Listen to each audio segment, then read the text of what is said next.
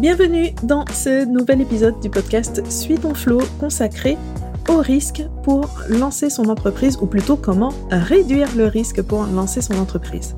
Cet épisode est assez long donc il va être découpé en deux parties. Donc là, vous écoutez la première partie qui donne une série de conseils, des moyens pratiques pour pouvoir maîtriser et réduire ce risque, surtout sur la question financière parce qu'on sait bien que c'est une question vraiment centrale quand on crée son entreprise, que ce soit au moment de la préparation du projet, au moment du lancement ou après dans le développement de l'entreprise. L'argent, on dit que c'est le nerf de la guerre, ce n'est pas pour rien.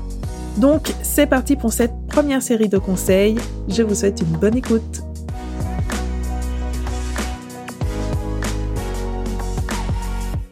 Passer de salarié à travailleur indépendant, on peut dire que c'est un grand saut. Peu importe que tu sois micro-entrepreneur ou que tu aies choisi un autre statut, que tu aies choisi de créer directement une société, dans tous les cas, c'est une grande aventure.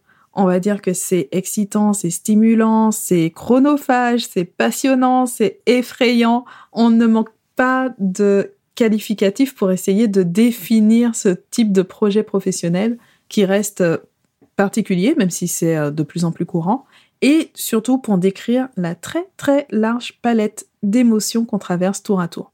Et parmi les questions qui se posent, il y a celle de la sécurité financière, et c'est une question absolument centrale dans un projet de reconversion professionnelle, ou même si c'est un premier emploi, avec tous les enjeux qu'il peut y avoir derrière. Mais en réalité, même si on connaît les expressions, l'histoire de la personne qui saute mais euh, qui construit son parachute euh, au fur et à mesure de sa chute, on n'est pas obligé de faire un grand saut comme ça dans le vide. Et donc, on va voir quelques moyens de sécuriser cette transition professionnelle pour aborder cette étape avec le plus de sérénité possible. Et donc, le premier point, ça peut sembler basique, mais ça représente tout de même une étape essentielle si on veut réduire les risques en se lançant dans un projet comme la création d'entreprise, il faut d'abord savoir quels sont les risques en question. Cet exercice permet d'analyser ensuite ces risques potentiels pour savoir déjà si on est vraiment concerné, dans quelle mesure, les solutions qu'on peut mettre en place, soit en prévention, soit en réaction si le problème se présentait vraiment. Il ne s'agit pas non plus de tomber dans l'hyper-contrôle en cherchant à éviter tout risque ou en cherchant une solution à chaque petit obstacle qui pourrait se produire. Le risque fait partie de l'entrepreneuriat et il n'est pas possible de tout maîtriser. Mais le simple fait de se pencher sur la question, ça peut permettre de réaliser que l'incidence n'est pas si importante que ça, ou qu'on a une solution de secours viable en cas de pépin.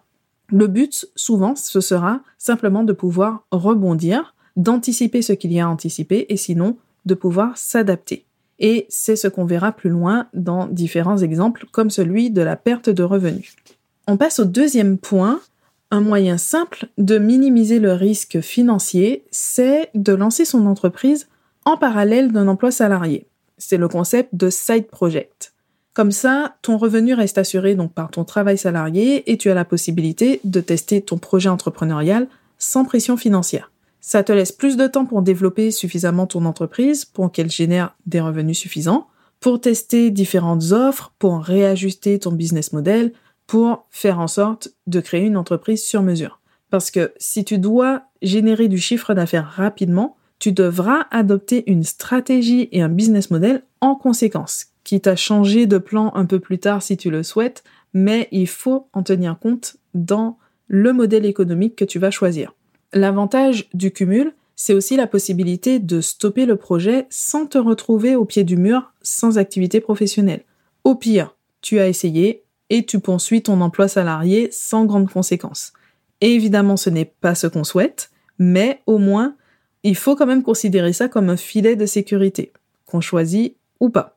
L'inconvénient, par contre, c'est la difficulté de se partager entre deux activités, avec en plus deux rôles complètement différents. Ça pose de vraies questions d'organisation et d'adaptation. En plus, si tu as une deuxième activité professionnelle, ça veut dire que tu as moins de temps à consacrer à ton entreprise, donc peut-être que ton projet risque de se développer plus lentement, en tout cas vraiment dans les débuts. Ce n'est pas forcément un inconvénient parce que ça t'oblige à aller à l'essentiel, Mais tu devras donc toujours faire l'effort de te concentrer sur l'essentiel et ça risque quand même d'empiéter sur tes soirées et tes week-ends puisque c'est là que tu as ton temps libre. Donc forcément, ça réduit ton temps libre et ça peut avoir un impact sur le reste de ta vie, surtout en ce qui concerne ta vie familiale par exemple. D'ailleurs, pour avoir passé deux ans à jongler entre mon emploi quand j'étais encore inspectrice des impôts et mon entreprise, je sais que ce n'est pas facile tous les jours et qu'on ressent souvent la sensation de manquer de temps et la frustration de ne pas pouvoir se consacrer davantage à son projet d'entreprise.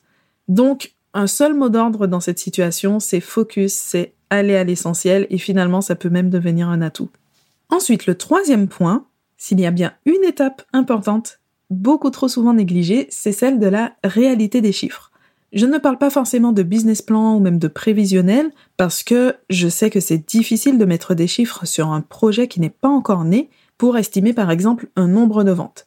Mais on peut se rendre compte que même sur le papier, le projet n'est pas viable, qu'il ne peut pas être rentable et plus tôt on comprend ce type de limite, plus tôt on peut rectifier le tir et augmenter ses chances de réussite.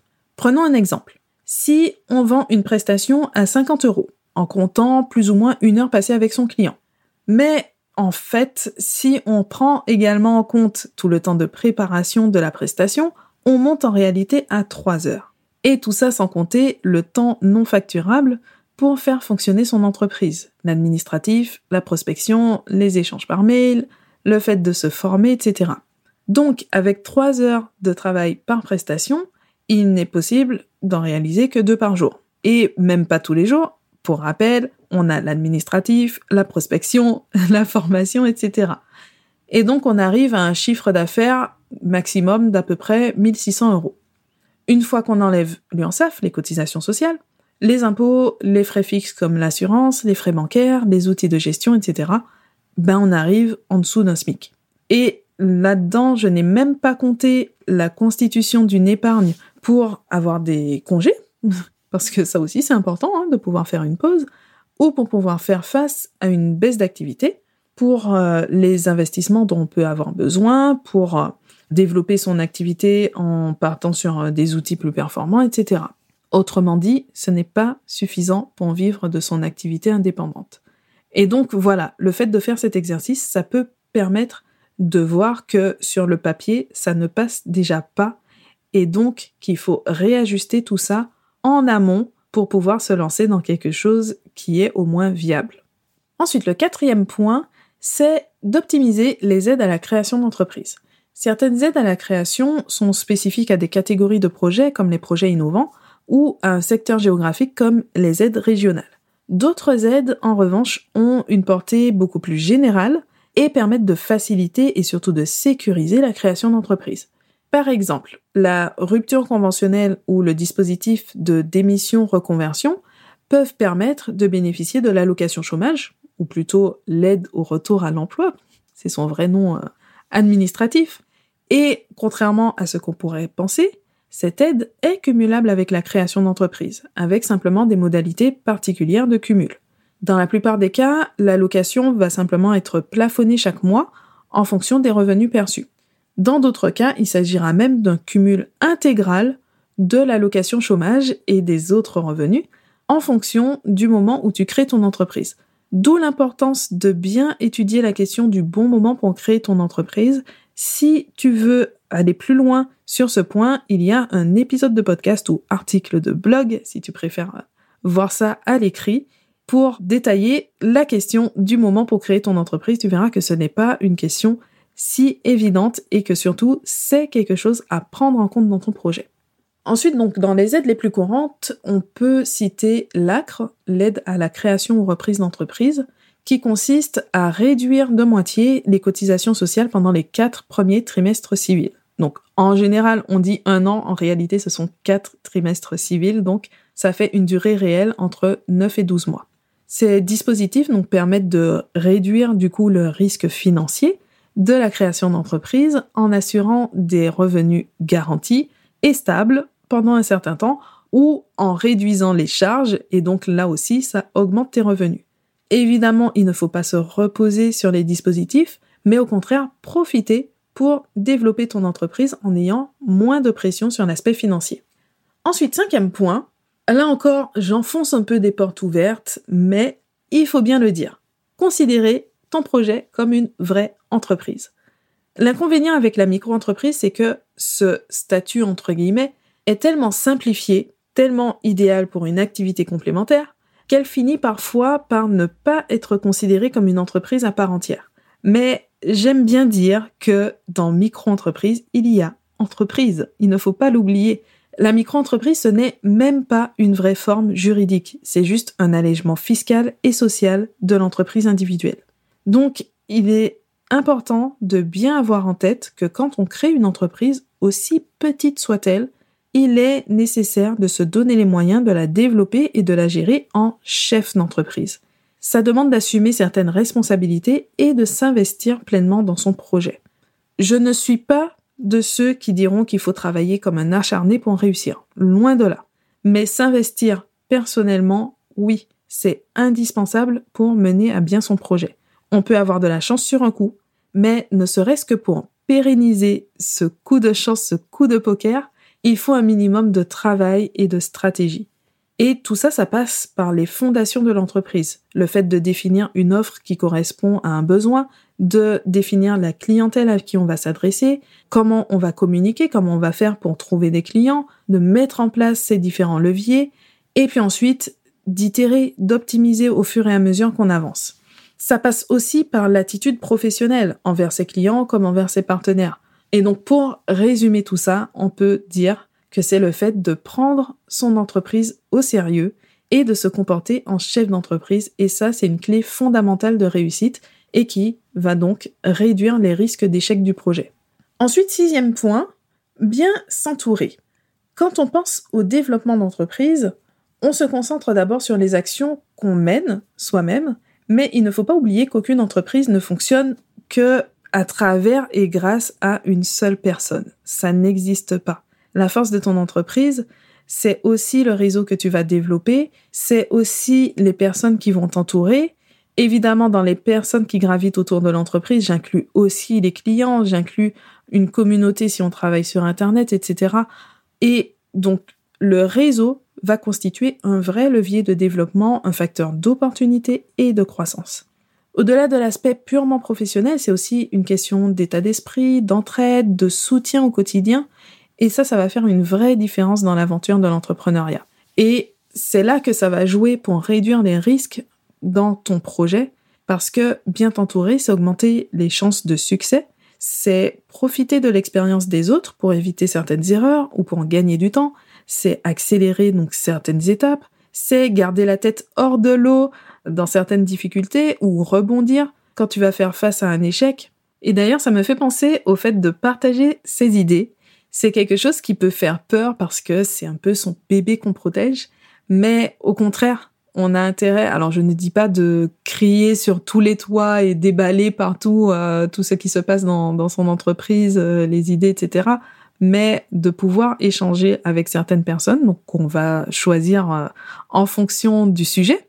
Et euh, déjà, le fait de confronter ces idées au regard des autres, ça permet de prendre conscience de comment elles vont être perçues, mais aussi de trouver de nouvelles idées, de les améliorer, de changer parfois complètement de plan parce que tu te rends compte que finalement, bah, tu t'es emballé, mais ça ne te convient pas du tout.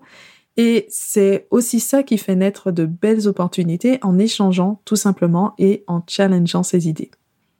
Donc pour récapituler les différents points que nous avons vus dans cette première partie pour réduire les risques quand on lance son entreprise, on a parlé du fait d'identifier les risques pour pouvoir les maîtriser, de créer son entreprise en cumul avec le salariat, donc là c'est un choix qu'on fait ou pas, mais une possibilité qui effectivement peut réduire les risques dans la création d'entreprise, le fait de se confronter aux chiffres, le fait d'optimiser les aides à la création, de considérer son projet comme une vraie entreprise, et enfin de bien s'entourer pour mieux avancer.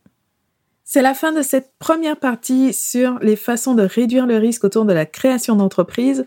Rendez-vous la semaine prochaine pour la seconde partie où nous parlerons argent, administratif, limite, Donc encore des choses à bien avoir en tête pour se lancer le plus sereinement possible dans l'entrepreneuriat.